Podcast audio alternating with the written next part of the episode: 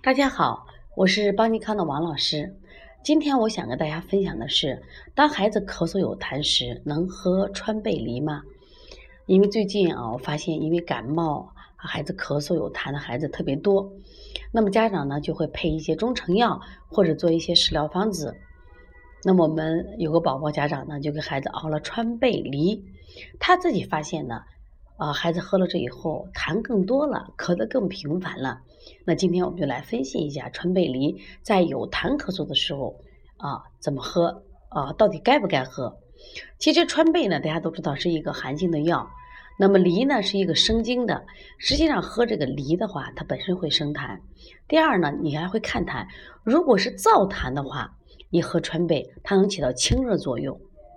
但是呢，我不建议再喝梨，因为喝梨的话，它又会生痰，痰会更多。如果是寒痰的话，其实川贝梨根本就不能吃，越吃痰会越多，所以说就会出现什么呀？它这个痰多，咳嗽频繁。那么遇到有痰的咳嗽呢，我给大家推荐一款这个食疗方，叫陈皮萝卜汤，它其实就起到理气化痰的作用，非常的好。啊，再配合我们这个化痰手法。就轻松了，所以说呢，家长呢就是在对一些中成药不了解，就说哦止咳，特别在川贝啊，它本身有止咳作用，但是孩子咳嗽有痰的时候，一定记住不要止咳，干什么呀？化痰止咳，只要痰出来了，咳嗽就减轻了。每到临床中呀，家长来给我们，老师咳咳嗽又频繁了，我说有痰没？他说有痰，我说痰有痰的咳嗽不要担心，虽然化痰的时间比较慢一些，但是呢，有痰的咳嗽实际上它是病不重啊。我说嘞，但是化痰有一个过程，那么化痰怎么化呢？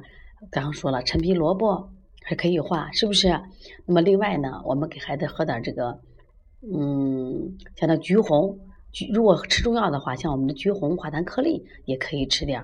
如果你想吃西药的话，西药的安修罗特索，还有这个什么木舒坦，它都是一痰净，都是化痰的。但是不能吃止咳药，止咳药的话会把它的痰憋在它的胸中，反而会引起哮喘。